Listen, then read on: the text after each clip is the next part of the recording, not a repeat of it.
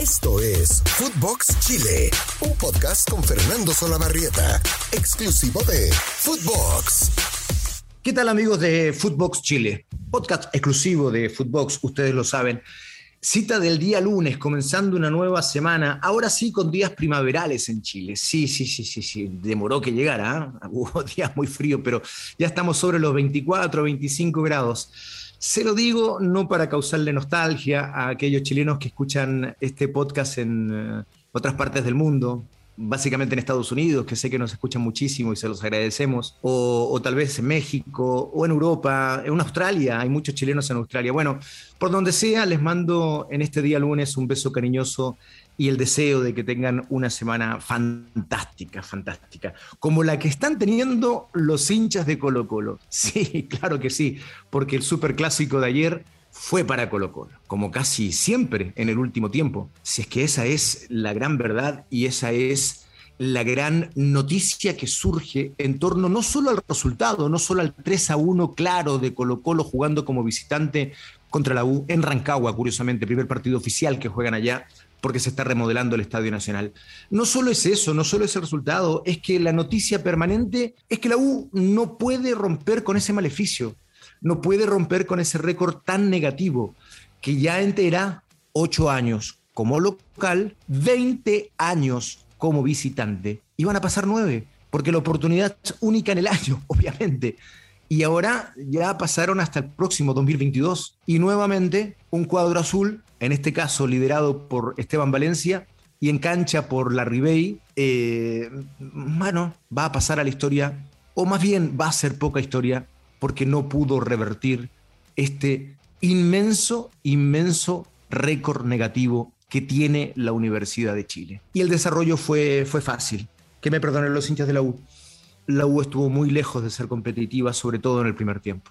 En el primer tiempo Colo Colo se puso 2 a 0 a los 10 minutos, pero después pudo haber terminado la primera fracción 4 o 5 a 0. Muy mal planteado el partido para la U. O mejor dicho, bueno el planteamiento, la estrategia de Quinteros que leyó que recuperándole rápidamente la pelota en mitad de campo, iba a dejar mano a mano los delanteros e incluso en superioridad numérica, porque siempre que salía la U, lo había visto en video, no era tan difícil tampoco de corregir aquello, pero bueno, lo que sí fue muy prudente y muy certero Quinteros en leer esto, en que los ponía mano a mano, a veces incluso con superioridad numérica, y los laterales ya estaban lanzados. Tanto Andía como Morales, como era una salida de la U y está programado que la U salga y, y manda a los laterales para arriba, lo que generalmente ocurría es que se topaban, recuperaba la pelota Costa generalmente y la tocaba rápidamente para que arriba Morales, Volados y Solari se enfrenten mano a mano con los dos defensores centrales, con González y con Arias, que por cierto no estaba bien, lo apuraron me parece y ayer se demostró que no estaba bien físicamente, y eh, en el mejor de los casos el volante central que corría uh, de frente a su arco desesperado para tratar de recuperar la pelota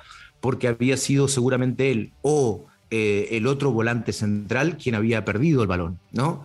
Entonces, esa fue la fórmula y de esa manera le provocaron cuatro, cinco mano a mano al portero de Paul eh, y allí estuvo un error de Colo Colo importante que hay que marcarlo, porque Colo Colo se puso 2 a 0 en ventaja muy rápidamente, pero después pudo haber estado y pudo haberle dado el golpe de nocaut al partido en tres o cuatro oportunidades y no lo hizo. Allí eso hay que marcarlo como una impericia, porque si la U hubiese tenido una mejor reacción en el segundo tiempo, ese 2 a 0 pudo haber sido perfectamente exiguo. Distinto es un 3, un 4 a 0 que Colo Colo pudo haber marcado en la primera fracción. Y claro, la falta de definición arriba no lo provocó. Pero a la luz de lo que sucedió parece un detalle. Los errores más grandes y el problema más eh, importante lo tuvo la U.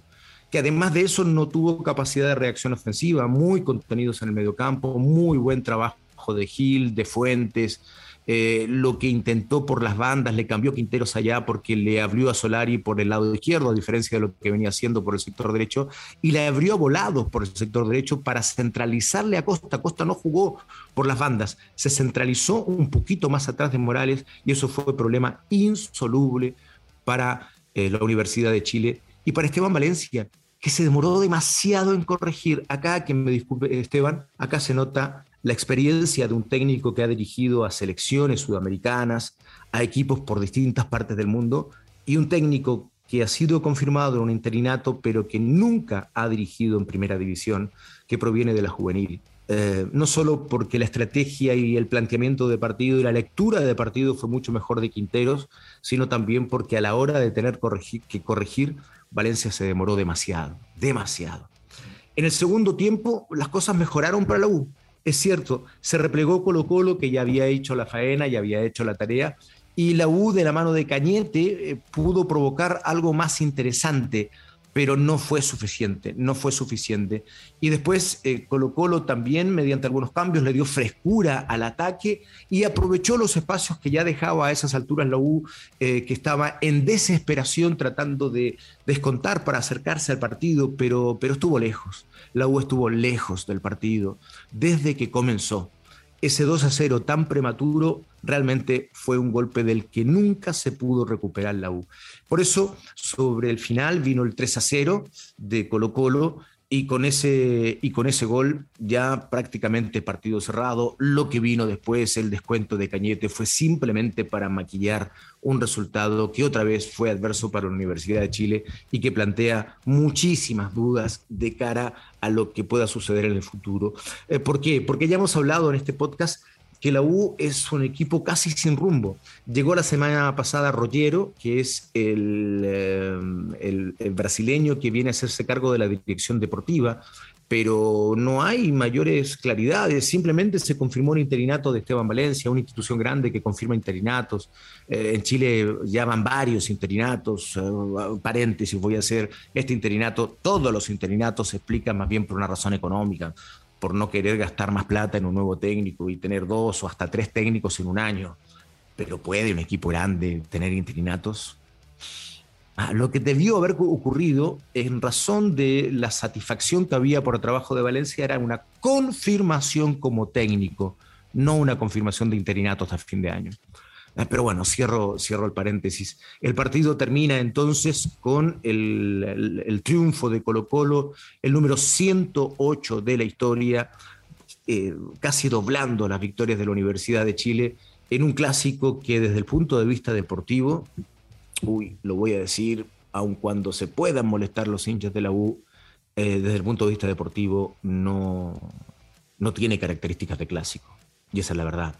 No digo que no lo sea aún, todavía es clásico porque enfrenta a los dos equipos más grandes del país, no tengo dudas, a las dos hinchadas que son muy importantes, no tengo dudas, pero desde el punto de vista del resultado es el clásico. Lo han dicho, además, desde la estadística, desde, desde eh, instituciones importantes que llevan registros a nivel mundial, este es el clásico más desigual del mundo. Y lo que sucedió ayer domingo es que esa indicación, ese concepto se va a seguir ampliando por lo menos hasta el próximo año. Bueno, eh, así terminó ese partido que fue el más importante de la fecha con figuras importantes, con el chico Solari, el pibe, le dicen, este chico que apenas tiene 20 años y que la verdad confirma la decisión de Colo Colo de adquirir el 50% del pase por 750 mil dólares. Realmente el chico juega muy bien y ayer fue figura, buen partido de Costa. Eh, Morales con cierta impericia pudo haber anotado más, pero de todas maneras fue un eh, jugador importante eh, lo mismo el fondo de la saga, seguridad. Eh, me parece que eh, no hay puntos bajos en un Colo Colo que ganó y con, con comodidad. En la U, para, para, rescatar la reacción que le quedó de, lejos de todas maneras, como decía en el segundo tiempo, el ingreso de Cañete y los minutos que jugó Junior Fernández, que entró, entró bien para mi gusto, se nota que está a un ritmo distinto, viene de Europa, y de una intensidad de juego superior. Me parece que Junior Fernández va a ser una buena noticia para la Universidad de Chile, que aún sigue en posiciones de copas internacionales, pero que ya queda lejos del título. Eh, para finalizar, les voy a comentar todos los resultados de la fecha 22 de 34 que revista este campeonato. Huachipato empató con Palestino 1 a 1 el día viernes, Calera le ganó a Higgins por 2 a 0, Cobresal le ganó a Antofagasta por 2 a 0. La Unión Española venció a La Serena por dos goles a uno. Melipilla empató con Audax Italiano, Everton hizo lo propio con Curicó Unido 0 a 0, Ñublense perdió con Santiago Wander, tercera victoria consecutiva de Wander, que empieza una remontada, la misión imposible, pero bueno, en eso está, ganando. Y como decíamos, el triunfo de Colo Colo como visitante por tres goles a uno sobre la Universidad de Chile. De esta manera, la tabla de posiciones se las leo rápidamente, habiéndose jugado 21 partidos. Hay equipos que han quedado libres, el caso de Católica, que en esta fecha no jugó y tiene 20 partidos. De esa manera, Colo Colo ya se escapa con 43 unidades, Calera quedó segundo con 38, la Universidad Católica 35 con un partido menos, Audax Italiano 35, la U queda quinta con 33, mismo puntaje de la Unión Española que está sexta con 33 y Cobresal 32. Hasta ahí posiciones de Sudamericana. Luego Antofagasta con 28, Everton con 28, Ñublense 26 puntos, La Serena 25, Palestino 25, Huachipato está decimotercero con 23, O'Higgins decimocuarto con 22, Melipilla 21 puntos, Curicó Unido 20 luchando por el descenso y Santiago Wanderers en la misión imposible de salvarse para no caer a la primera B con 11 puntos en el lugar 17 transcurridos 22 partidos. Panorama de este fin de semana, fin de semana de super clásico, nueva victoria para Colo Colo que comienza una semana, ni les explico, los hinchas andan felices, los hinchas del Club Popular y nuevo, nueva frustración para la Universidad de Chile que ya alarga una historia negra que realmente invita a una reflexión mayor en una institución que necesita una reestructuración mayor. Abrazo grande para todos. Que sea una hermosa semana donde quiera que estés. Desde acá, con Fe de Cueto, les mandamos un abrazo súper cariñoso. Síganos lunes, miércoles y viernes por nuestras plataformas y a través de nuestras redes sociales y por supuesto a través de Footbox. Esto fue Footbox Chile, un podcast exclusivo de Footbox. Chau, chau, chau, chau, chau. Esto fue Footbox Chile con Fernando Solabarrieta, podcast exclusivo de Footbox.